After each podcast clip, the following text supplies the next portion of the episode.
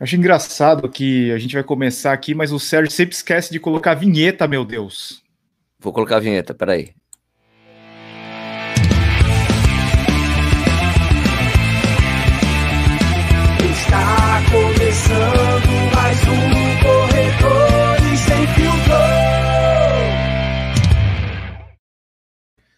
Está começando mais um podcast de Corredores Sem Filtro.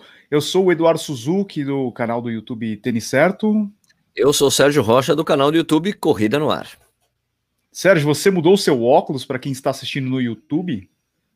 Não, é porque eu, eu tô sem lente de contato hoje, coloquei meu óculos fundo de garrafa. seu olho fica pequenininho. Fica pequenininho, o meu rosto fica pequeno, tá vendo que fica aqui, a partir daqui, o meu rosto, ó, no meio? É verdade. Ah, isso. É porque eu tava com preguiça de colocar lente de contato. Aliás, é sempre bom dar um tempo da lente. Então eu tenho feito mais isso esses dias. É por isso que eu tô com esse óculos esquisito, fundão de garrafa. Como eu disse, a gente tem um canal no YouTube, é o youtube.com.br Corredores Sem Filtro. Se inscreva lá, a gente já chegou em 2 mil inscritos, Sérgio? Estava quase isso, né? Deixa eu dar uma olhadinha aqui, deixa eu checar. Vai falando aí que eu vou checando. Se não chegamos, então é importante que você se inscreva no nosso canal e nós estamos presentes também nos principais agregadores de podcast. O nosso principal é o Spotify, onde a maioria das pessoas escutam a gente. Passamos? Não, faltam 50 pessoas. 50 pessoas, pelo amor de Deus. Oh, ajuda nós aí. E a gente também tem um grupo no Telegram, t.me barra Corredores Sem Filtro. Você pode entrar lá, é um grupo aberto onde você pode dar os seus pitacos. Certo? Exatamente, exatamente, exato. É isso mesmo. É isso. Certo. Acabou? Pode fechar o programa? Acabou. Pode fechar o programa. Mentira. Hoje a gente vai falar sobre um assunto inverso do que a gente tem falado na maioria dos, dos episódios, né? Algumas empresas, será que elas se deram bem com a pandemia? Será que elas já estavam preparadas para. Uh, não, não necessariamente para a pandemia, mas para uma modificação na forma que elas trabalham, trabalham, né? Ou elas vendem o produto delas. Será que tem isso aí, Sérgio? Eu acho que tem, né? A gente viu um monte de gente mudando o jeito de trabalhar por causa da pandemia, né? Por exemplo, treinadores fazendo lives e lives, né? Adaptando o trabalho à pandemia, mas tinha gente que já estava fazendo, já, já tinha uma, uma coisa pronta para isso, né? Uma plataforma pronta, né? academias, etc. Né? Por exemplo, né? Não tem, você mesmo, a gente estava conversando antes, né? Tem a Smart Fit Digital, né? Tem algumas academias, tem aplicativos Freeletics, por exemplo, de fazer exercício em casa, né? Plataformas já meio que prontas para isso, né? Sim, eu acho que no caso da Smart Fit, o grande faturamento vem das academias, mas eles já tinham lá plantado uma sementinha, né, do digital deles para fazer videoaulas. A Bodytech também tem um, um sistema. Eu acho assim que não não vai suprir o faturamento, mas de repente é um negócio que eles não imaginavam que quando, quando isso daí é, cresceria, e provavelmente deve ter dado um boom, como não sei se você viu lá o, o Disney Plus, que eles tinham um planejamento de crescimento em 3, 4 anos, e logo no lançamento os caras já tiveram um, um, número de aderentes, é assim que se fala? Aderentes à assinatura deles? De assinatura, um número de assinaturas, de, de assinantes. É, de assinantes, né? Eu acho que, se eu não me engano, eles tinham um plano de 60 milhões de assinantes em quatro anos. No primeiro mês ou no segundo mês, eles já estavam com 54 milhões de assinantes. Ah, porque foi uma coincidência, né? Aliás, porque também muitos serviços, muitos, é, muitas séries, etc., iam todas migrar, né, para o Disney Plus por causa dos direitos autorais, né? Que eles são os donos, os proprietários. Então, muita gente estava com expectativa exatamente para ir para lá, porque sabia que a grande maioria das coisas pessoas se interessam tudo por lá, né? Por exemplo, Guerra nas Estrelas, só para Marvel, todas as coisas. Guerra nas Estrelas. Eles já não chamam mais de Guerra nas Estrelas. Guerra nas Estrelas. Não é Guerra nas Estrelas, chama o quê? De Star Wars? Guerra é nas Star Estrelas. Wars, não, não chama mais de Guerra nas Estrelas. Mas é legal falar Guerra nas Estrelas. Guerra nas é... Estrelas. Perde, perde a magia, né? Falar Guerra nas Estrelas, que você fala Star Wars. Total. é, é, é, na Espanha, na Espanha, na Argentina que eles traduzem, não é? As coisas? É, tem uma, se eu não me engano, tem uma obrigatoriedade de por lei, né? De você não adotar os nomes anglo-saxões, né? Tem que ser tudo traduzido. Eu me lembro é, de um disco de rock que eu tinha, não tá mais comigo, mas era de uma banda, tipo, era tipo Iron Maiden, e tinha o nome das músicas, logo embaixo tinha o nome em espanhol. Eu achei o máximo, assim, né? El número da besta. El número de besta. né? El prisionero, né? Porque the prisoner, el prisionero. É, eles traduzem, né? Fica esquisito. Mas é, eu acho legal, mas eu acho legal, acho que é importante, né? Você mantém a identidade do país, de certa forma, né? Você mas perde a característica do criador, né? Eu não sei. Mas, cara, mas eu sei, mas é tipo. Mas aí a gente entra naquele debate de que ninguém precisa saber, ninguém precisa. É, as pessoas não têm que ser obrigadas a falar o idioma é, nativo, né? Da, da, da onde tá vindo a coisa, porque senão a gente teria que adotar isso para tudo, né? Coisa em francês, em italiano, em, né? Porque é lógico que a cultura norte-americana e inglesa é muito influente no mundo, né? Mas teria que ser adotado de formas iguais para todos, né? Sim. E uma coisa interessante. Não, basta, ah. basta, a polêmica que já existe quando você coloca o título dos filmes em português. É, tem, às, é. Vezes, tem, às vezes não tem nada. Isso é outra, outra coisa. Primeiro, uma coisa é você traduzir literalmente, que eu acho correto, né? A tradução literal é legal. Agora, por exemplo, de títulos de filme. Mas às vezes tem um. Por exemplo, Fome de Bola. Fome de Bola, traduzir Fever Pitch como fome de bola, não tem nada a ver, por exemplo, Fever Pitch, que é, que é um filme sensacional, um livro muito bom, né? Fever Pitch, que é febre de bola. A febre, febre, febre pelo pitch, pitch ainda, que é complicado, né? Fala fever pitch, porque sabe, né? mas febre, que é praticamente febre de bola, os caras falam fome de bola, não é a mesma coisa. É a febre de é. futebol, é. a febre, a febre de, é febre de futebol seria o correto, né? É, mas... Eu assisti. Eu, você falou em Pitt, eu lembrei do Brad Pitt, porque eu assisti um, um filme dele esse final de semana. É. é, Moneyball. Você sabe Moneyball. como é que chama Moneyball? Como? O homem que mudou o jogo. Putz, então, né? Então. E na verdade não é, não é, é o. Cara, é o negócio é dos números, né? É o cara dos números, né? Isso. né? Que ele faz é. as estatísticas para escolher os jogadores, a previsão do time, porque vai acontecer tal coisa. Né? É legal. É sensacional esse filme. Você já viu? Já. Muito bom. É bem legal, bem legal. Sugestão tá no. É no Netflix ou no Prime? Agora não lembro. Acho que é no Netflix. Acho que é Netflix, é. Aliás, pô, teve é... a, a, um filme no exterior, chama The Stand, que é a história dos, é, dos dois americanos que, que fizeram o símbolo é, Black Power, né, no, dos, dos, dos Panteras Negras, né, no, nos Jogos do México lá, e que foram punidos pela Federação Americana, e hoje é mais do que nunca né? Muito importante. Daí, eu, pô, estreou no, lá nos Estados Unidos, lá no Amazon Prime, e não tem no Brasil, louco para assistir o filme, porra. É uma história legal, porque tem uma. É porque o filme, eh, o filme deve mostrar essa parte, mas tem, tem uma coisa muito importante do australiano que foi o medalha de prata, né? Porque o cara foi o medalha de ouro, o medalha de bronze e o de prata era um australiano.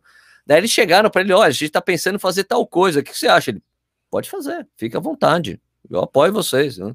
Teve, teve um papel ali, teve um papel interessante o cara, porque o cara, não, eu sou contra, é ridículo. Eu disse, não, olha, vamos aí, não, vamos lá, eu tô com você, vamos embora.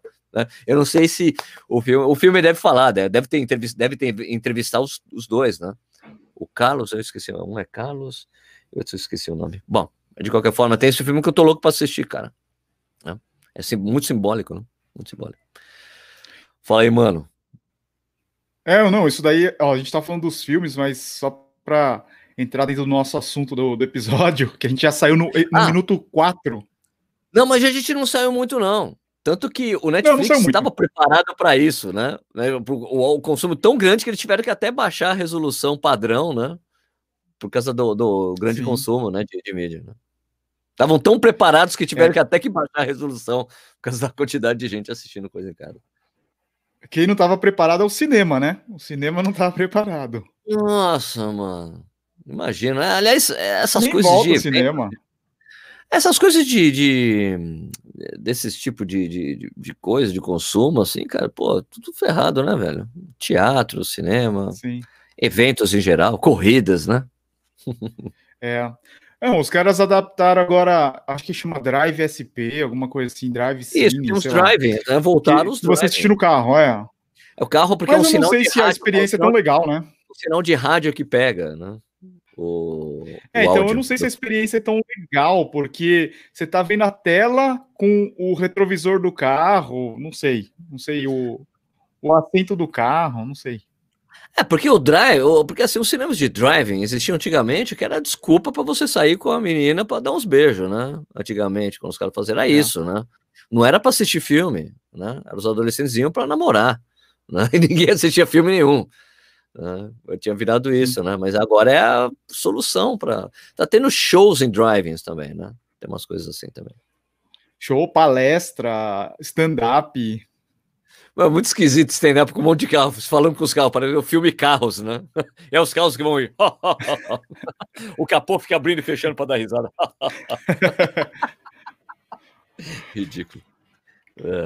Não, e tem aquela. É, imagina um show de stand-up, você tem aquele. É, geralmente a pessoa ri porque tem outras pessoas rindo também, não é? É, tem a risada por contaminação.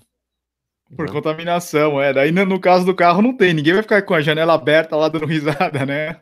É, ou você vai colocar um amplificador na, na frente do seu carro com um microfone para você ficar com o microfone rindo. é verdade, você... né? O cara, não sabe, o cara não sabe se a piada tá dando certo ou não, né? é, você, não sei se você viu ontem o, o jogo do Palmeiras e Corinthians, olha eu entrando em futebol, né? É, os caras estão colocando os alto-falantes virados pro campo né? Sim. Soltaram fogos antes do jogo. é bizarro o negócio.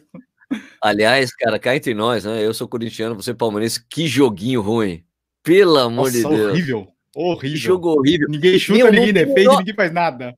Meu, menor comparação com o meu com o clássico do Rio Grande do Sul, que foi sensacional, o Grêmio, o Grêmio Internacional. Puta jogaço, velho. E daí a gente vê esse jogo, esse jogo sem vergonha aqui, cara. Né? Puta jogando Inter Grêmio, jogo pegado, saiu briga no final. É um jogo de verdade, jogo de futebol, velho. Que, puta, que, que é isso que a gente teve que assistir? Eu até dormi, falei, ah, não vou ver esse jogo, amanhã eu vejo o que deu, porque não dá. Hã? Que joguinhos sem assisti, é, Foi horrível, foi horrível.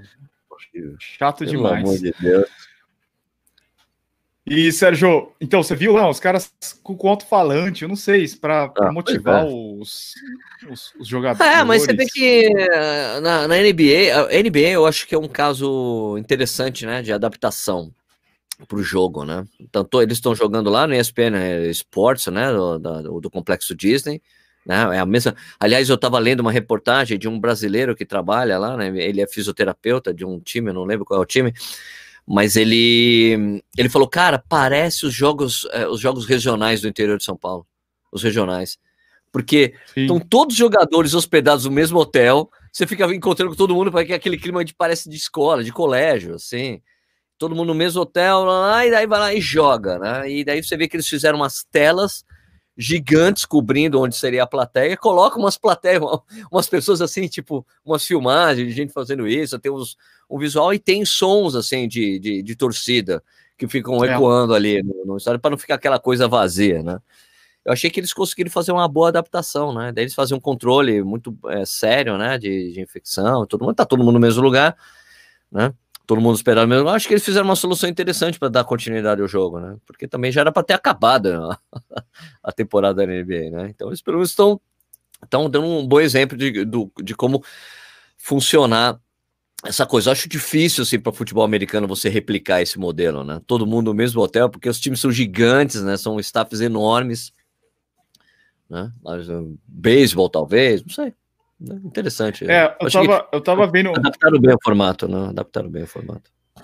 Eu tava vendo no teu Instagram, no Corrida no Ar, algumas pessoas perguntaram assim, Sérgio, e na corrida, como é que dá para fazer uma prova só com elite? Daí você respondeu, não daria porque vai dar aglomeração, né? Pegar tipo a maratona de Londres, vai ter gente lá.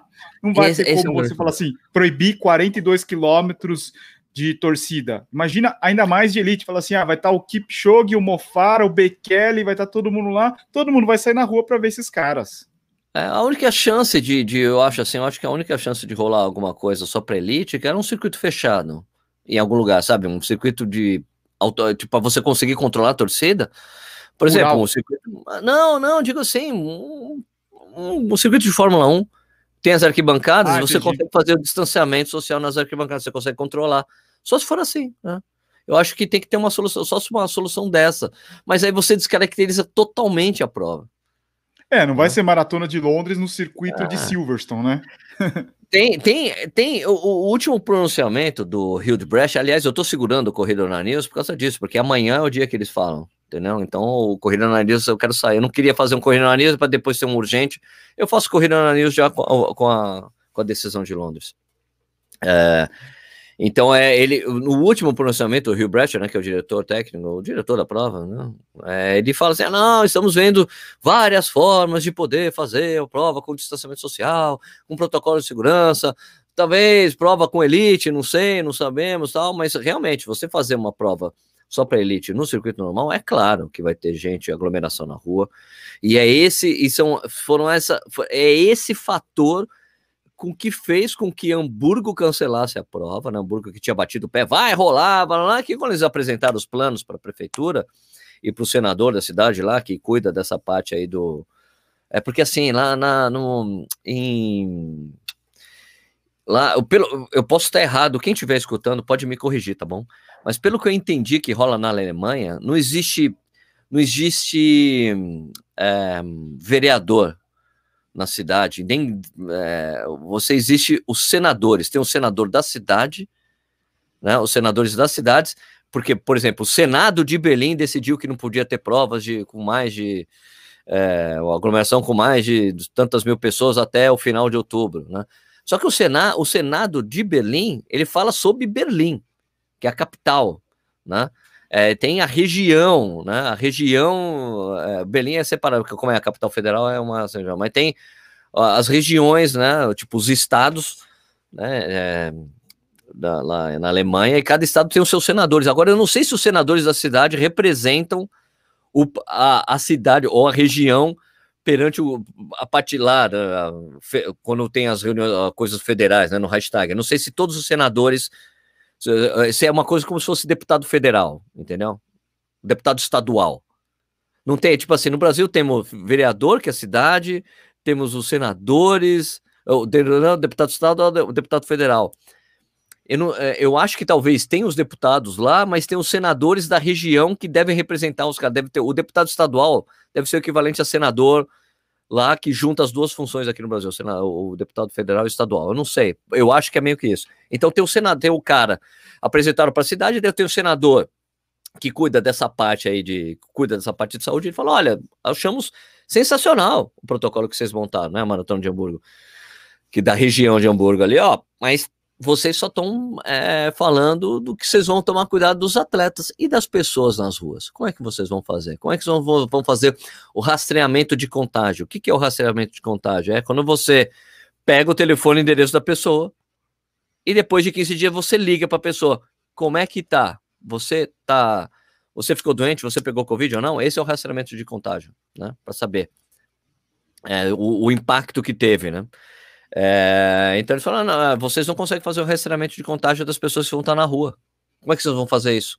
E daí os caras de Hamburgo, ah, realmente, a gente não pode, não podemos ser responsáveis pelas pessoas assistindo na rua, então eles cancelaram a prova.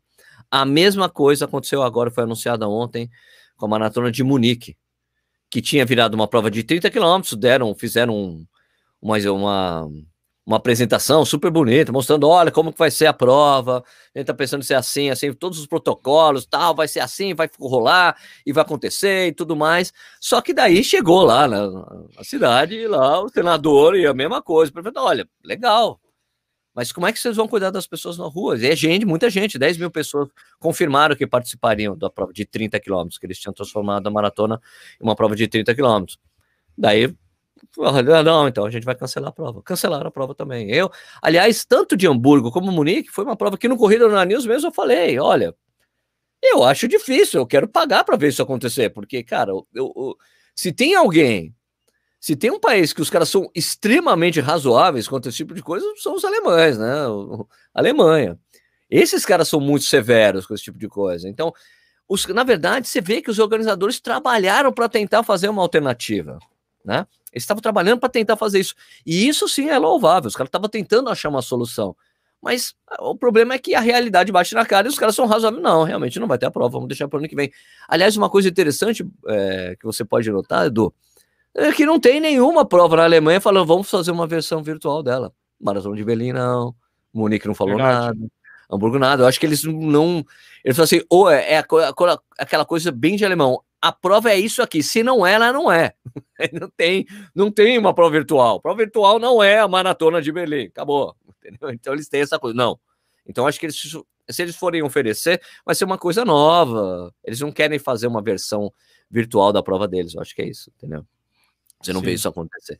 Mas além do mais, além, tem várias provas ainda que estão que permanecem no calendário, né? Eu estava terminando, eu estava escrevendo, antes da gente começar aqui, eu estava escrevendo no calendário, pô, Paris foi adiada pela segunda vez, está confirmada, meia semi de Paris, a maratona de Amsterdã, Roterdã, todas essas provas aí, Valência, a meia de Valência foi cancelada, mas a maratona de Valência está tá em cima ainda, então vamos esperar ainda, pode ser que aconteça, até porque aconteceu uma prova lá em Moscou, mas a meia de maratona de Moscou, eu acho com que... 9.500 pessoas em Moscou, e daí e daí, mano, a gente sabe que os russos são tudo meio doidão, né, mano? Fizeram, estão lá, fizeram com uma série. Fizeram. Aliás, eles fizeram a prova com todos os protocolos que têm sido falados. Eles fizeram, né? Pegando temperatura o tempo todo dos atletas. Olha, você tem que estar tá com a máscara até o início da prova, daí você pode correr sem máscara e tem que permanecer distante dos outros corredores um metro e meio. É claro que antes da largada já tinha um monte de gente sem máscara, durante você vê fotos da prova, o pessoal tá tudo junto. Não dá, você não consegue ficar, não, eu não posso ficar correndo perto desse cara. Isso não tem como. Você não tem... Porque tem até o instinto do corredor, você quer ficar correndo. Foda-se que tem gente perto de mim, eu quero correr, eu quero ultrapassar aquele cara ali daqui a pouco. Ah, sei lá. Pô, eu falo muito, hein? Eu embalo a falar, não paro, pô. Ô, Sérgio, você acha que não seria uma oportunidade para esses caras de eu não digo da, das organizadoras de prova dessas internacionais grandes, mas chegar um cara falar assim, meu, o Virgin lá, o Richard Bronson, falar assim, cara, vamos fazer aqui a Virgin Marathon é, versão versão streaming. Vamos chamar esses caras um milhão de pounds para cada um aqui. Vamos fazer uma corrida sensacional para divulgar com patrocínio eu não vi ninguém pensar num negócio desse, nem aqui no Brasil, nem lá fora. Não tô, não tô dizendo ah, que vai pagar um vi. milhão de paus, mas você viu? Eu vi aqui no Brasil. O Ruivo ah, fez isso. Já sei. o Ruivo Não, mas imagina um... Mas assim, mas o Ruivo fez transmitindo cada atleta. Mas você tá dizendo isso. fazer pum, é tipo uma, uma é. maratona por Zoom, com carro filmando e tal, pô, é demais, realmente é uma excelente ideia. E o Inels, um Inels mais competição, não Inels é, show. Sim, mas aí tem, tem uma, uma série de problemáticas aí, né? É, a pessoa está correndo tem que estar tá num percurso completo, totalmente aferido com, com o carro, porque não pode ser no GPS do atleta, né? Como é que vai fazer? Não, não, daí vamos fazer um, vamos fazer um percurso, igual você falou antes. Vamos fechar lá o, o circuito. Ah, tá. Fechar com transmissão. Transmissão.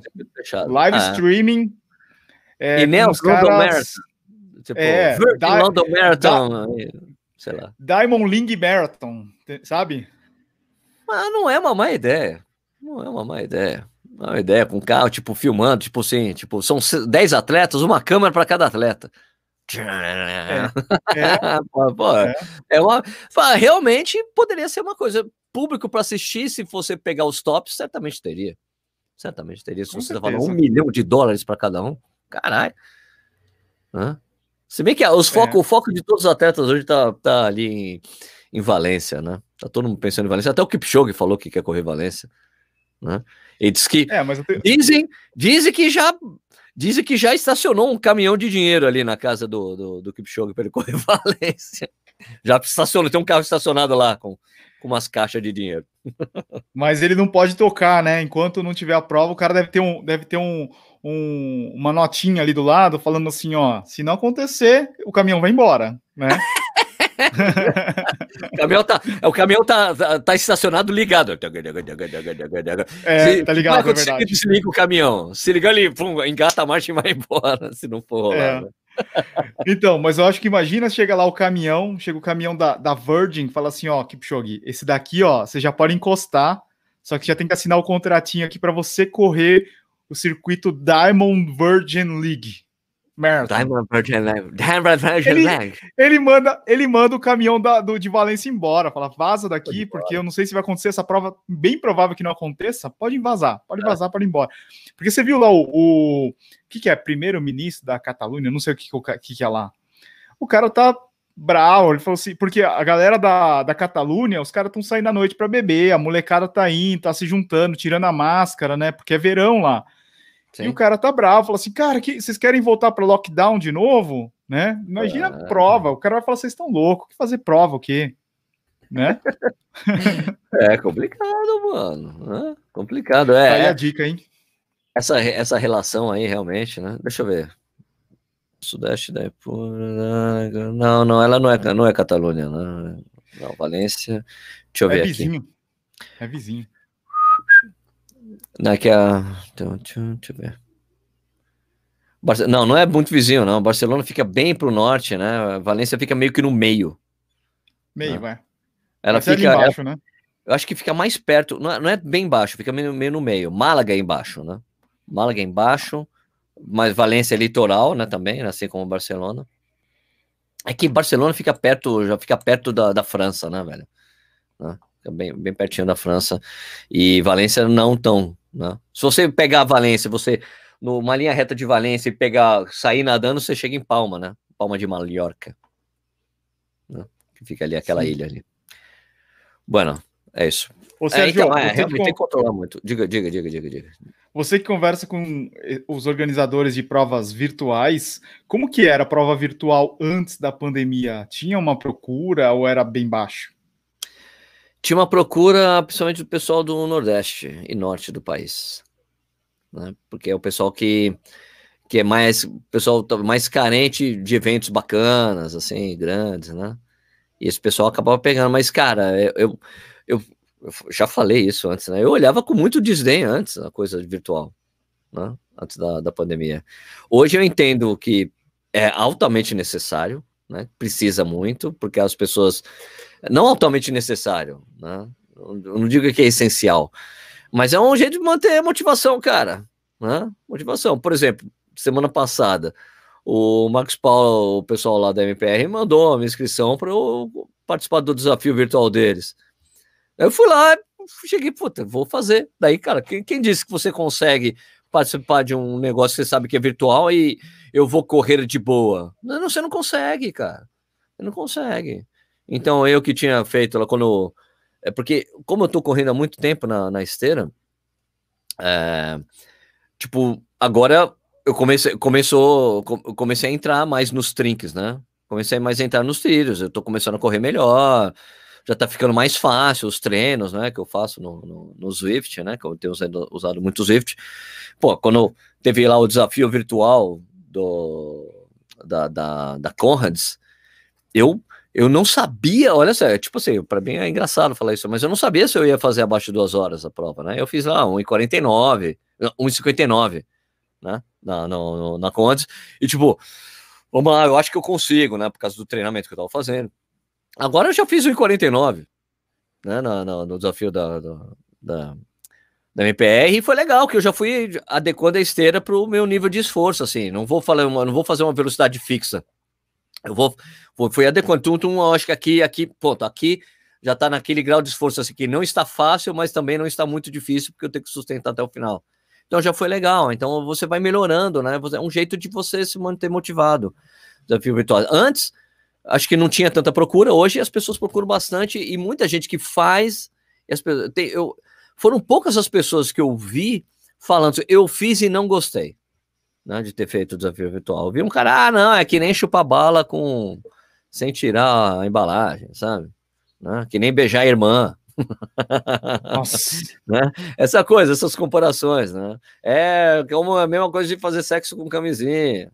Né? Então, assim, eu acho, eu acho que é, é óbvio que não é a mesma coisa, não é impossível você simular o que é uma prova de verdade, você correndo um percurso qualquer, né? Tipo, você, você que determina seu GPS, que vai determinar ali o, o percurso que você fez, a distância que tinha que correr, mas é diferente de você fazer um treino normal também. É como se eu, eu o que eu escrevi no negócio da de quando eu fiz o negócio da, da MPR foi assim, parecia um time trial, sabe? De um treinamento. Você sabe quando você vai fazer. Porque quando você está fazendo um treinamento normal e o seu treinador manda você, você fazer o, o teste de 3 mil metros, você sabe que vai ser um treino tenso para você. Você sabe que você tem que dar o seu melhor naquele treino. Para você, porque é aquilo que vai estabelecer os parâmetros de treinamento para você. Então você tem que correr muito forte. Esses, essas provas virtuais se assemelham a isso. É aquele treino forte que você tem que fazer que você tem que se dedicar mesmo, você tem que fazer diferente de um treino que você está fazendo na boa ali, ou um, um, treino de tiro, que você sabe o nível de esforço que você vai fazer. Não, se não der certo, você pode parar. Não, na prova virtual, meu, você tem que obrigatoriamente terminar aquela distância, amigo. Né? Então é interessante por causa disso. É igual no Zwift, quando eu tô treinando, se eu treino sozinho, eu vou, eu vou no mesmo ritmo até o final. Quando eu tô nesses treinos que tem outras pessoas, eu quero passar os caras. Daí eu dou uma aceleradinha. É verdade. É você vê uma pessoa, você quer dar uma aceleradinha. O que, o que e... tem acontecido comigo legal assim nos treinos do Swift, é, principalmente os intervalados que eles têm, que eu tenho usado bastante, é que já, já teve duas situações em que tipo, comecei a fazer, tipo, um cara tava fazendo exatamente na mesma velocidade que eu. Então era muito legal, porque a gente ficava fazendo junto. Entendeu? Isso, quem, quem já treinou em pista de atletismo, ou quem já fez treino intervalado com alguém, com companhia, é muito melhor, cara. Muito mais fácil você fazer quando você tá sozinho. Eu assisti a live desse final do final de semana passado, tava vendo. Era, eu não sei qual, qual que era o percurso que vocês estavam correndo lá, tinha uma florestinha, daí tinha, tava uma galerinha assim em volta, né? Tava engraçado. é, esses treinos que eu tenho feito, para quem não sabe, todo domingo eu corro 10 km na esteira, né? E eu faço a transmissão do Swift ao vivo é, no Corrida no Ar. E sempre aparece uma galera para correr, assim, então é bacana. Só que daí já teve gente reclamando comigo, porque para mim agora, como eu já tô treinando já há bastante tempo, né? Eu me lembro quando chegou a esteira aqui em casa, é, e eu tava totalmente fora de forma, porque eu, eu para mim era difícil correr a 8 km por hora. Olha só, que, que, que divertido, né? Eu assim, olha só, né? eu me lembro que eu falei para minha mulher, daqui a três meses eu vou estar bem, correndo direto, e foi exatamente o que aconteceu. Deu três meses, eu já falei, olha, eu já, tô falando pro pessoal, porque eu falava, olha, a gente vai fazer esse treino aqui a 6 para 1, porque é, porque é, porque é tipo como se fosse o último treino da semana, né? Então você já fez o longo no sábado, você vem, vem de boa. Só que agora para mim já não 6 para 1 já ficou muito fácil. Então eu falo para ó, gente, chegou no quilômetro 3, vou para 10,5, né? Que é tipo 5,40, que eu já acho bacana para ser, um regenerativo, entendeu? Para mim. Né? E daí o cara, ou seja, eu não consigo correr a 10,5. Ah, mano, vai ter que conseguir agora. porque é bom, porque daí é um jeito de, de, você começa a galera, porque a galera que corre comigo lá já tá, é, é, é, são praticamente sempre as mesmas pessoas. Né? Então daí falei, gente, a gente tá correndo eu não sei quantos finais, finais de semana 6 para 1. Vamos passar para vamos passar os 5 e 40, né, cara? daqui a pouco, eu sei que daqui a um mês, um mês e meio, gente, agora é, é 5 e 30, né? Só não, eu acho assim, 5 e 30 já é legal de 5 e 30 já é uma velocidade legal para você, só uma rodadinha legal de 10 km, 5 e 30 tal. Não vou, não, agora é 5 e 15, não, agora é 5 para 1, não, porque daí já começa a deixar de ser uma, um regenerativo e passa a ser um treino um pouquinho mais moderado, que não é o ideal, né? Você terminar o Sim. domingo, né? Eu tô alternando entre esteira, corrida com máscara e corrida sem máscara quando eu vou no, no condomínio lá na, na casa do meu pai, né? Tá. Daí, cara, é, é, muito esquisito. Você faz na, na, esteira, você corre a 15, que nem ontem eu fiz tiro de 1500 a 15. Daí é uma coisa. Agora, fazer 15 na, na rua é totalmente diferente, é bem mais difícil, né? Então, e cara. Daí o longão. É tem... Não, e daí treino de máscara é pior ainda. É, uma, é muito ruim, né, correr de máscara. É assim, ó, o, o, uma, é, essa coisa da esteira tem coisas diferentes. Tem que ver a coisa do, do nível de, de calibração da sua esteira, né? Para ver se ela tá passando a, a distância certa. Aliás, eu vou fazer um vídeo mostrando isso né? Como é que você mede, até para você fazer um, para você ter um grau de comparação, né? Mas, por exemplo, o Teles, o Telinho, né? O Renan. O Renan fala assim, cara, quando eu corro 15 km por hora, a, a, ou 16, 16 por hora na esteira, que é o 4 por 1, né? Quando eu corro 4 por 1, na esteira, eu, eu sinto que não é nem perto do 4 para 1 para mim. Se ele não. coloca no 18, que é 3 e 20, ele. Meu, não parece ser 3 e 20. Para mim tá muito mais fácil. Ele falou, tá, é muito mais fácil para mim fazer os, os 18 km por hora na esteira do que fazer na rua. Olha como é, é interessante essa situação. Né? Sim. Não, eu vejo lá o pessoal colocando assim, ah, correu 21, fez o melhor tempo na esteira. Lógico, né? A, a, diferença é muito grande de você correr na esteira, não importa se é Zwift ou no tempo da esteira ou no tempo do, do, do GPS, pior ainda. É, não vale esse tempo aí. O, o Sérgio fez lá o tempo do o, o, recorde pessoal no treino, o recorde pessoal na esteira é pior ainda, né? É, então, é, essa coisa do recorde pessoal, achei interessante, cara, que eu tô recebendo. As pessoas estão muito bravas comigo. Então... Eu só falei o que, que vai. Recorde, pessoal, é recorde na prova, meu amigo. Quando você faz o recorde na prova, a prova é um teste para você. Por isso que você. É a mesma coisa você falar, estudei pra caramba, muito, muito, sei toda a matéria. Chega, vai fazer a prova, você tira cinco, você. Cara, já era. Você tem que estudar pra caramba, que é treinar pra caramba e fazer o resultado na prova. E ali vai estabelecer os seus parâmetros, né? Do que de você tá bem ou não. As pessoas, é, mas eu, pra mim, o que vale é o recorde pessoal vale. Tá bom, cada um acha o que quiser, até porque é uma opinião pessoal que eu fiz, né? Do que eu acho. Mas eu falei com vários treinadores, tá, gente? E, e quando eu falo quando que a pessoa chega, o que, que você fala quando a pessoa fala que fez o recorde pessoal em treino? Todos os treinadores para quem eu fiz essa pergunta deram risada, gente. Ah, Sérgio, isso não existe. né? É, eu, eu, pô, por exemplo, é, eu vou dar um exemplo. Quando eu fiz o meu melhor tempo, quando eu fiz o meu melhor tempo, é que o meu celular tocou, desculpa. Quando eu fiz o meu melhor tempo no meu teste de 3 mil, eu não falei que eu bati meu recorde pessoal no recorde no teste de 3 mil. Isso não existe. Eu, só, eu fiz o meu melhor tempo. Você pode ter seu melhor tempo em treino. Esse melhor tempo em treino não é um recorde pessoal. Recorde é prova. É por isso que existe recorde mundial, recorde nacional, recorde nas provas. Os caras, mas a atleta amador é diferente. Não, não é diferente. É, o, o, o, a corrida é o único esporte que a gente pode estar na mesma prova do atleta profissional. Por isso que existem as provas, e é por isso que as pessoas adoram correr prova, porque você estabelece suas melhores marcas na prova ou seu recorde pessoal naquela distância. Né? É por isso. É o, o, o, essa quando os caras, não, mas os caras são profissionais, é diferente. Isso não dá. Nosso esporte é o único que a gente pode correr a prova que o cara bateu o recorde mundial. Junto, na mesma prova. Você não vai, eu já falei isso, você não vai jogar tênis nunca na final de Roland Garros. Você não vai. Não é um esporte coletivo, assim como o, o, o esporte coletivo individual, que é a corrida, né? É o esporte individual mais coletivo que existe, que a gente fala, né? A corrida. Porque a gente pode estar junto com todos os caras, com os profissionais, na mesma prova. Os caras estão largando lá, você está largando junto. Né? A diferença é que os caras são bons pra caramba. É, talvez, talvez tá aí um, um, um primeiro erro nosso, né? Da gente chamar de prova. O, todos os outros esportes os caras chamam de competição, não é? Isso é, a prova é uma competição, né? Então, exato. O certo seria falar assim: ó, eu vou participar de uma competição. E, e é. A gente fala assim: ó, o tênis para competição. É para você usar na prova. Só que a gente chama de prova, daí parece que é prova para você se provar, alguma coisa assim, não sei. Enquanto é, competição é competir é, né? com outras pessoas, né? Competir é, é competir com outras pessoas de certa forma é porque você tá, você tem que provar para si mesmo que você tá bem, né? Quando você tá treinando isso, bem isso. e tudo mais, é isso, né? Porque assim, é, o, que eu, é, o que eu falei no vídeo é isso, olha, se você tá fazendo uns puta tempão nos treinos, pô, parabéns, você melhorou seu rendimento, você precisa pôr isso à prova numa competição, numa prova. Você tem que falar, pô, porque é assim que os treinadores falam com a gente. Né? Os treinadores falam assim, pô, tô fazendo isso, tô fazendo aquilo, esse treino tá saindo assim, cara, você vai fazer tanto na prova. Pô, eu vou bater meu recorde pessoal se eu fizer isso. Né? Então, pô, é legal. Daí você vai lá e bate seu recorde pessoal. Né? É assim que funciona. Né? Mas eu, olha, respeito a opinião de todo mundo. Tanto que eu não estou contestando ninguém lá. Mas aí os caras falam, ah, então, teve até opiniões radicais, Edu. Então quer dizer, se eu não correr prova, eu não sou corredor? Quem disse isso? Quem disse isso? Eu não disse isso.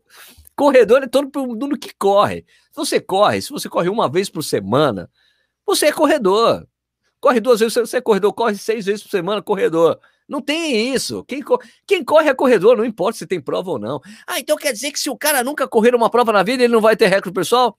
Não. Não, óbvio que não. Ele vai ter os melhores tempos dele naquele percurso, porque, porque assim, tem aquela coisa. é, recorde pessoal existe na prova porque existe uma coisa oficial ali, uma largada, uma chegada, relógio, chip no pé, número de peito, tem o nervosismo que acompanha a gente quando a gente vai correr prova. É diferente. Treino é treino, jogo é jogo. Né? Não adianta o cara é. fazer um monte de gol no treino, chega lá não consegue fazer gol nenhum no, no, jogo. O cara é cestinha da equipe no treinamento, mas o cara não faz nenhum ponto durante o jogo. Treino é treino, jogo é jogo. Sim. Não, mas daí os caras vão falar assim, mas então, Sérgio, e aquela, o, o, circuito de Monza, por que que não vale? Tinha tudo isso daí que você falou, o Ineos 159, por que que não vale, vale. o recorde dele? Vale como recorde pessoal dele. Era o recorde pessoal do Kipchoge, era marcado, tinha largada, tinha chegada, valeu como recorde pessoal dele, como melhor pessoal, marca para a distância. Né? É, mas não vale como recorde mundial. Mundial, porque tem umas regras para recorde mundial. Né? E tem aquela história também do recorde mundial pessoal, né? É, também, também. Também, recorde mundial pessoal. Mas, ó, Sérgio, quem é, a gente tá falando desses treinos aí, é, a indústria de esteiras e materiais para treino em casa, oh. esses caras aí se deram bem, né? O cara não esperava isso daí. Né? Olha, esses aí devem ter contratado gente, né? É, eu vou te, eu vou te dizer uma coisa para você. vou te dizer uma coisa para você que o cara da. O, o, meu parça, que deixou a esteira aqui em casa, e que também depois deixou mais duas esteiras, fiquei com três esteiras em casa, tava até pensando em cobrar para os meus amigos virem aqui correr, né? Fazer uma carteirinha, né? Ou deixar um álcool em gel para o pessoal correr. É, eu tava conversando com ele outro dia, né? Eu falei, e aí, como é que estão as coisas? Ele, tô contratando gente, Sérgio. Né? Tô contratando gente porque, como tem. Primeiro teve a demanda das pessoas que queriam comprar esteira para casa, e agora também tem academias reabrindo e tem a procura também para ter mais esteiras né, na, nas academias. Então, estou contratando gente. Hoje mesmo, no dia que eu falei, hoje, dia, hoje mesmo, duas pessoas começaram aqui. Né? Ele está ele tá com uma demanda muito grande. Né? E eu acho sensacional, muito bom, né? Ver que tem uma, tem uma amiga é, da gente aqui que ela tem uma, uma empresa que faz, eu, eu não sei o nome, sabe, sabe aqueles é, barquinhos de canapés que os caras colocam umas coisinhas Sim. dentro? Aquele barquinho, e... aquela coisa, aquela coisa que, que eles embarcam as comidas, sabe? Sei. Eu tenho, tenho uma amiga da gente que faz isso, né? Que, que ela faz esses mods, tem vários mods, tal, tal, tem os doces, tem os salgados. Ela falou assim, Sérgio, eu contratei gente também, porque a demanda com a pandemia para a gente aumentou muito, porque a gente atendia antes é, né, que faziam esse tipo de trabalho, e agora as pessoas estão em casa fazendo para si, para si mesmo, é, para si, para ou fornecendo para outras pessoas. As pessoas estão em casa, as pessoas estão trabalhando menos, estão fazendo mais isso. Então a minha demanda aumentou muito, não caiu em nenhum. Eu aumentei a minha produção e tive que contratar gente. No dia que eu fui lá, fui entregar uma coisa para tipo o, o meu filho é muito amigo, eles estudaram, meu filho e o filho dela estudaram juntos, e é por isso que a gente tem essa amizade. Eu fui entregar, era, era aniversário do filme, eu fui na, na empresa dela para entregar, né, na, na, empresa, na fábrica, né, para entregar o presente para entregar pro filho dela. E ela falou: Não, cara, tô contratando gente, bicho. Não parou nada aqui, tá uma loucura. Né? Ela falou assim: os grandes produtores, esses sim se ferraram. Os grandes produtores desse, os meus grandes concorrentes, que são muito maiores que eu, que tem uma fábrica dois, duas, três vezes o tamanho, esses caras foram atingidos. Eu, como sou uma produtora média, pequena média, eu aumentou minha demanda. Né? Ela falou, é incrível, ela falou, é incrível. Os grandões foram prejudicados. Eu não, eu não, tô, tô bem, tô, tá bem aumentou a demanda do mercado e eu tô controlando. Ela falou, inclusive, cara, ela falou assim, eu tô até abrindo uma fábrica aqui do lado porque eu, eu, eu vou fazer, eu vou começar a imprimir as minhas embalagens. Então vou tá, eu vou estar tá tudo, tudo aqui dentro. Então eu vou, eu vou começar a ganhar na logística nesse fato que eu mesmo vou produzir a minha embalagem para, para, para minha própria empresa, porque a gente mandava fazer e agora a gente vai começar a fazer isso e a gente já viu que a gente não vai dar conta porque a gente tem o nosso e tem pessoas que já eu quero também imprimir com vocês, fazer a minha embalagem com vocês. Então, é um outro negócio que a gente está vendo que vai dar mais certo do que a gente esperava e a gente vai ter que aumentar de tamanho logo no início.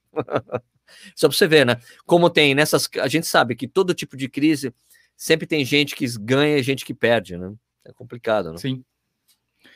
Ontem a Val falou assim: Nossa, tem uma amiga que ela tinha uma cantina na escola e agora ela tá passando dificuldade, porque não tem aula, né? Não tem previsão de volta às aulas, ela não sabe o que fazer. falei, mas poxa, as crianças estão em casa, por que ela não faz os lanchinhos e entrega para essas crianças que seriam os alunos dela na escola, né? Os pais não conseguem ficar fazendo lanche todos os dias.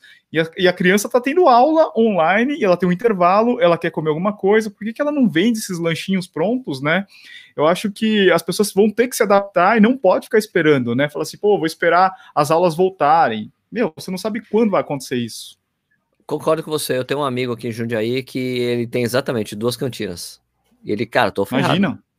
Tô ferrado. Né? É, tô ferrado. E, e, e às vezes assim, eu entendo a dificuldade das pessoas assim, cara, como é porque não é. To, é, é lógico que o teu pensamento é um pensamento claro e que a pessoa deveria fazer isso, mas não é todo mundo que consegue partir para esse tipo de iniciativa, porque era uma coisa tão estabelecida e tão com um esquema é. tão pronto e daquilo que a gente chama, que é uma coisa que na verdade, todo mundo tem que ficar atento né, ao piloto automático das coisas, você está fazendo automaticamente as coisas e não parar para pensar o que, que você tem que fazer para tentar melhorar o, o, que você faz. Isso aqui é um, na verdade, é um conselho para a vida mesmo. Eu tinha um, eu tinha um ex-chefe que era um cara muito complicado, mas isso era uma coisa que ele falava que tem muita razão. Tem sempre que tomar cuidado com o piloto automático, para você fazer uma coisa automaticamente, você não perceber que você podia melhorar uma outra coisa, né? Eu mesmo passei por isso recentemente, né, no canal, de eu parar para pensar, mas por que eu não estou tentando dar uma melhorada na qualidade geral dos meus vídeos, se eu mudei o meu computador no início do ano, com, porque antes eu tinha esse problema antes, porque o computador que eu usava para editar era um computador que estava meio capenga, que, e se eu fosse tentar dar uma pequena sofisticada nos meus vídeos, ia me tomar muito tempo de, de, de edição. Né? E daí eu mudei meu computador, estou com uma máquina que tem 32 GB de RAM, é verdade, tem 32 GB de RAM, eu falei, mas por que, que eu não tô fazendo essas coisas? Eu falei, cara, vou fazer, lógico, por que, que eu não tô fazendo isso?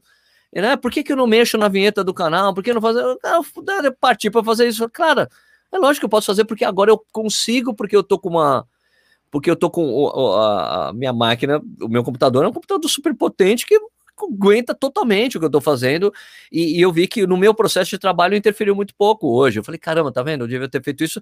E também teve outra coisa que também o programa que eu uso para editar, o Premiere, passou por uma atualização que deixou absurdamente rápido o programa para renderizar. Né? E eu só tô eu, eu só não vi ainda alguns comparativos, eu não vi, eu, deve ter já no YouTube, né? A comparação da nova versão do Premiere que usa o, o CODA, que chama CUDA, né? Para fazer, ele usa a própria placa de vídeo para renderizar. CUDA é bom. CUDA é bom. A dúvida é CUDA é bom. CUDA, CUDA. É, eu ainda não vi os comparativos, mas é, é que quando teve essa atualização do Premiere, os, os, car os caras que produzem conteúdo de, de, de ensinar coisas, de dar dicas, os caras estavam todos empolvorosos. Ele, meu, você precisa, pelo amor de Deus, fazer a atualização que tá muito rápido, é impressionante. Os caras fazem, e até porque eu, eu me lembro que eu, eu, eu, alguma coisa aconteceu comigo, eu tava assim, eu, eu, fiz, eu fiz a atualização, eu só não percebi o que tinha na atualização, né? A atualização, eu fui lá e fiz. Deu, fui lá, peguei um vídeo, renderizei o vídeo, ah, puta, alguma coisa tá errada nesse vídeo, ele renderizou muito rápido. Daí eu voltei, eu falei, já sei o que aconteceu eu renderizei em MP3. Né? Eu renderizei só o áudio, né? Porque às vezes eu faço isso, né? Para gerar o podcast. Eu e o MP para renderizar o MP3 é ridículo, é só o áudio. Daí eu fui lá e. Fum! Rápido de novo. Eu, eu abri o vídeo, fiquei assistindo o vídeo. Alguma coisa tá errada. A resolução tá errada. E não. E daí depois, só depois que eu fui, não, pode que tá tudo bem, vou lá, coloquei. Vai ver, tinha alguma coisa aqui que tava. Daí só depois que eu fui ver lá no YouTube né, dos caras que produzem essa coisa, que às vezes eu assisto alguns caras para aprender algumas coisas novas de, de Premiere, que ele falou, não, é que agora eles estão usando a própria placa de vídeo para renderizar os vídeos e tá muito, tipo, tá três, quatro vezes mais rápido a renderização. Eu, Ah, foi por isso que está renderizando tão rápido.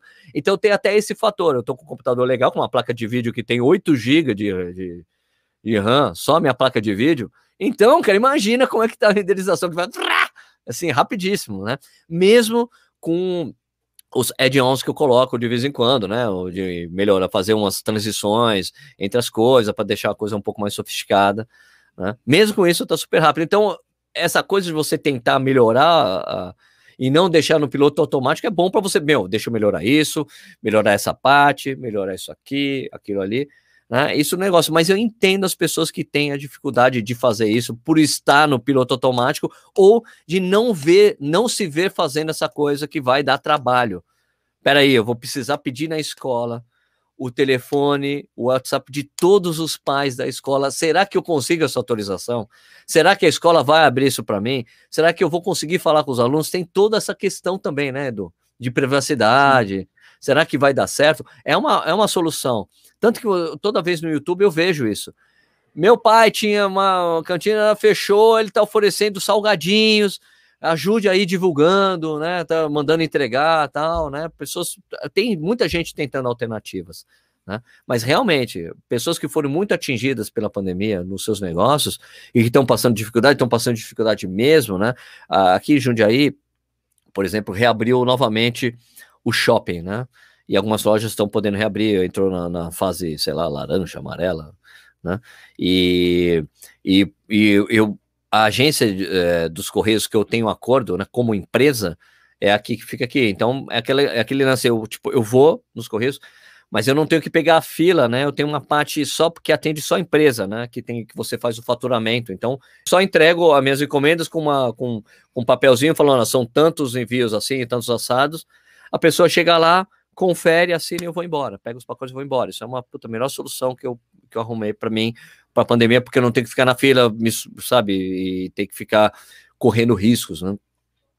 Mas ali, andando no shopping, já passei por várias lojas que não reabriram. Não Você reabriram, sabe que, é verdade. Que fecharam, que estão fechadas.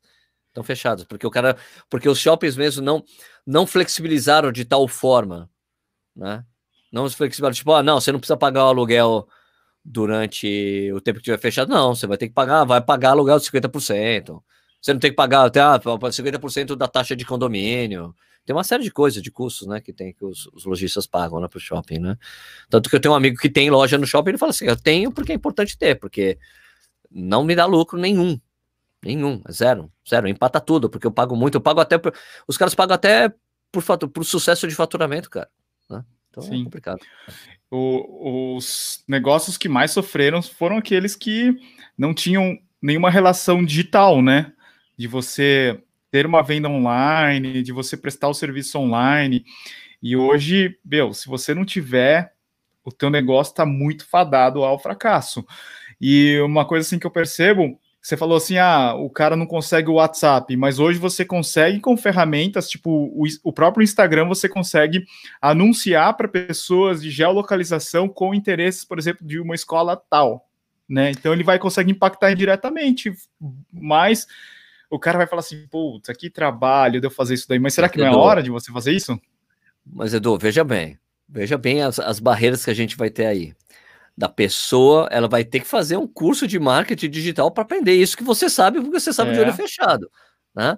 É, o cara vai ter que passar por um processo de aprendizado a entender como usar essas ferramentas, né? É, e ele vai ter que parar, mas eu não, não tenho dinheiro nem para pagar isso. Ah, não, tem uns vídeos no YouTube, como achar, né?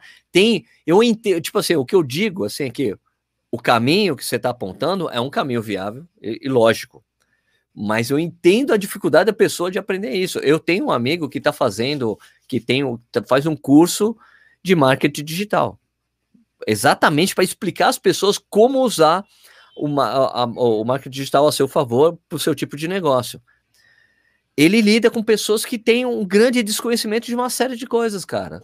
É, e a gente, daí a gente cai na realidade do nosso país, das pessoas que são que têm muita dificuldade nisso e pessoas iletradas que trabalham né? que tem que tem analfabetismo funcional, né? que tem séria dificuldades aí. A gente sabe que o caminho é esse, mas a gente entra nessa barreira cultural e de, de conhecimento das pessoas, né? que é um entrave, porque que, na verdade é o grande entrave que a gente tem para o crescimento do Brasil mesmo, em si, né? Não só como é, no digital, mas como um crescimento como país de, de ter uma pujança industrial e de marketing, de tudo, né? E é isso que faz o nosso país, e é isso que, na verdade, acaba caracterizando o nosso país como um país em desenvolvimento, de terceiro mundo, né?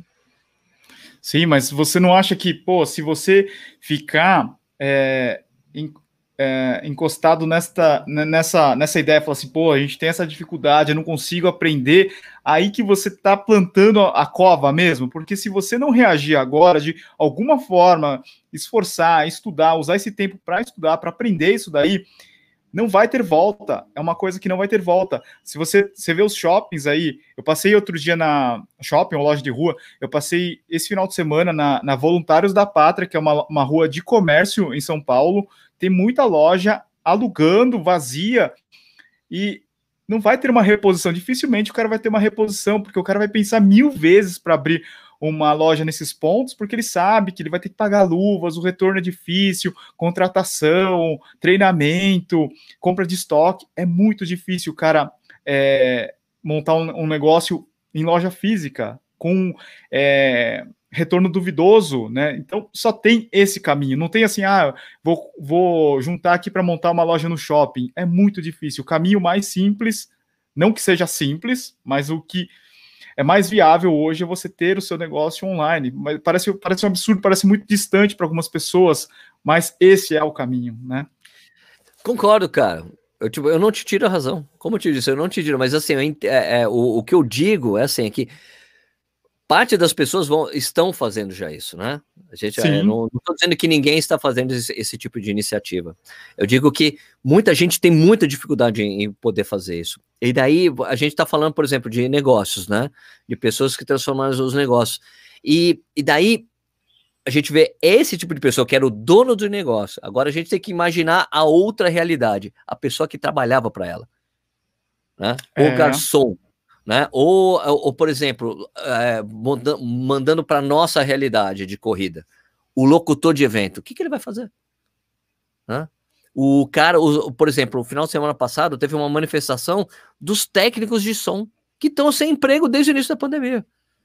O cara que monta, o cara que é técnico, o cara que monta o show, aquela coisa de iluminação, não sei o que, esses técnicos, cara, os caras estão sem trabalho. E, e o cara que não é um mini empresário, um microempresário, que nunca foi isso, para ele se transformar nisso, ele às vezes o cara simplesmente não tem alternativa, né? A gente tá falando do cara que tem um negócio, dele tentar montar o um negócio dele de uma forma diferente. Agora, esse cara que era o, o trabalhador, o cara que trabalhava para o dono do negócio, é uma outra realidade que a gente tem, né? Como é que esse cara vai fazer, né? Eh, será que ele tem algo que ele possa oferecer online ou não? É, eu falei muito com, com o Leandro Piccoli, que é um, puta, um brother da gente, locutor de várias provas, né? Ele falou assim, cara, os organizadores de prova, de prova esqueceram da gente. Só que o Leandro é um cara que tem uma puta formação em vídeo, sabe? É um cara sensacional, um cara fala super bem. Então eu falei, cara, monta um curso online de locução de prova ou de, de, de posicionamento de voz. Faça isso, monta um canal para você tentar montar esse tipo de coisa. É lógico que, cara, e, e, eu, e, pra gente é fácil, né? Monta o canal. É. Mas não, ele daí ele, eu falei, cara, não, na verdade ele tem que montar um curso numa plataforma online né? E fazer um curso né? e, e, gravar essa coisa, mas puta, mas ele precisa gravar com o mínimo de recursos bons para que o curso fique bom, que tenha um material, ele vai ter que despender uma grana para produzir esse tipo de coisa, né? E, pô, e como é que tá a entrada de grana? Será que ele vai ter essa grana para investir? Da onde vai surgir esse dinheiro? Né? E os outros caras da profissão dele? O que, que eles estão fazendo? Esses caras ficaram à mercê, velho. Né? O staff, empresa de cronometragem. Né? Eu vi uma, uma live do pessoal do Ticket agora, falando com várias pessoas do meio, e o cara da, da, da cronometragem ele falou: o nosso problema é que a gente não tem outra coisa para fazer.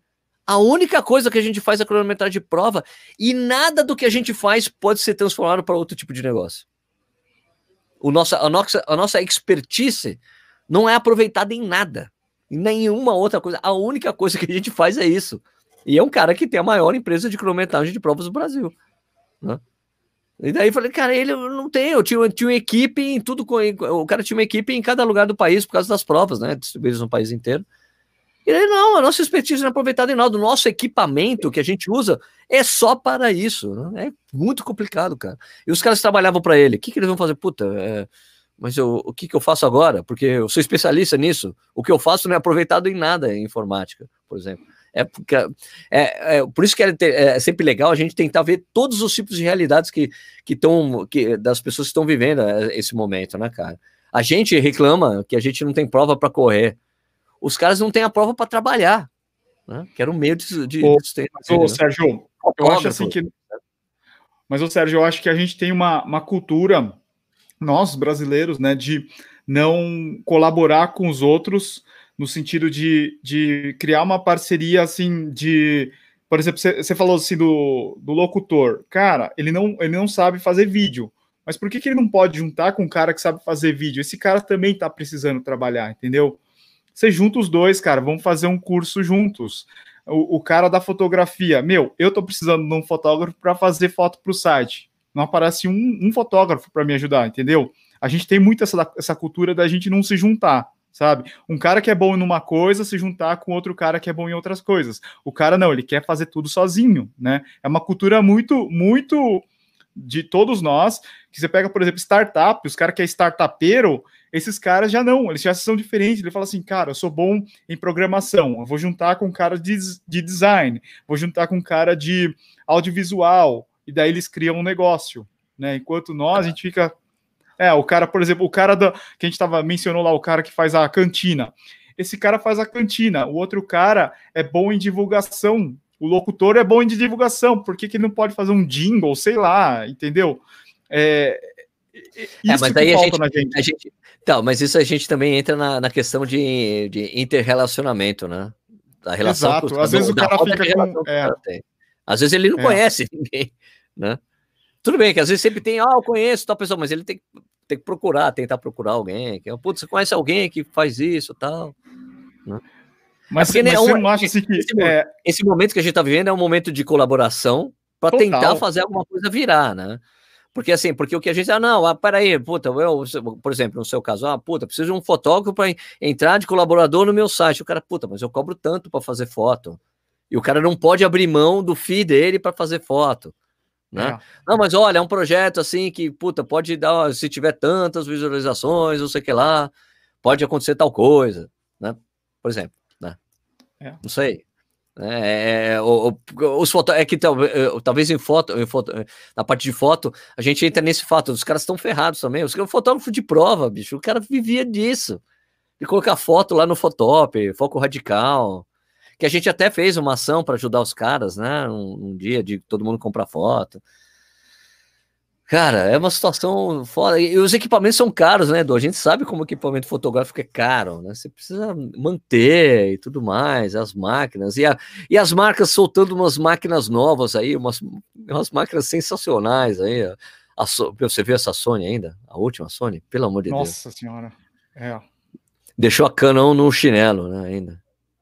Tá, Todo mundo tá falando, agora, agora, não, porque a Canon falou, ah, agora, quando saiu a R5, a R6, nossa, agora a Canon colocou a Sony no chinelo. A Sony, not so fast. Não, não, não falo tão rápido não, porque a gente acabou de fazer com o flip out screen, agora ferrou, né? Ai, meu Deus. A gente tá falando de um assunto que as pessoas estão escutando nem sabem. Mas, nem sabe. Mas acho que é isso, Sérgio. Eu acho que falta, cara, é o momento assim de você criar coragem, manda uma mensagem, porque todo mundo conhece alguém que faz alguma coisa, não é? Você fala assim, é. pô, eu não conheço o fotógrafo, mas sei lá, de repente você, você abre a tua lista de contatos ali no teu WhatsApp, tem alguém que fez um casamento agora, pô, tô precisando de um cara, de, um fotógrafo, você conhece Isso, alguém? Vai nas redes sociais, né? Vai no Twitter, vai no Instagram, pede ajuda. Não é? Pede, pede ajuda. ajuda, pede ajuda. É, às vezes é um pedido de ajuda, pode pintar um monte de coisa legal, bacana aí, né, cara? É, puta, olha, Exato. tô, puta, trabalho com tal coisa, alguém conhece alguém que tá precisando de alguém que é especialista nisso, é hora de deixar o orgulho de lado, né, meu? E tentar, tentar isso, né? Então, talvez seja uma, uma solução, né? Exato, só não pode sentar e esperar. Aliás, se quiser, pode, a gente pode até fazer esse papel aqui, se você tá, tá precisando de algo aí, né? Olha, trabalho com manda aqui os anúncios do Corredor Sem Filtro. A gente pode terminar Boa. um episódio, terminar um episódio falando: olha, tal pessoa trabalha com tal, vamos deixar os contatos, a gente deixa na descrição aqui, contato Curti, da pessoa, e-mail. Vamos fazer o seguinte. Vamos fazer o seguinte, então, a partir desse episódio aqui, a gente vai anunciar três negócios, mas você tem que ir no nosso YouTube, youtube.com.br Corredores Sem Filtro, você vai colocar nos comentários aí o teu negócio, o teu serviço, a gente vai anunciar no final dos episódios três negócios, fechado? Três negócios, ou tipo, ou o seu serviço profissional. Certo, né? certo. Por exemplo, o cara é especialista em, em, TI, programação, não sei o que lá, não sei o que lá, a gente deixa também. A sua, o seu, a sua expertise aí que você está precisando de emprego ou, ou, de um negócio que você está precisando de ajuda também. Né? Boa, legal. Beleza. Então é isso. Chegamos ao final aqui do nosso episódio do Corredores Sem Filtro. Sigam a gente nos nossos canais, youtube.com.br youtube.com.br corrida no ar. E também se inscreva aqui no nosso canal se você estiver assistindo no YouTube. Siga a gente nos agregadores.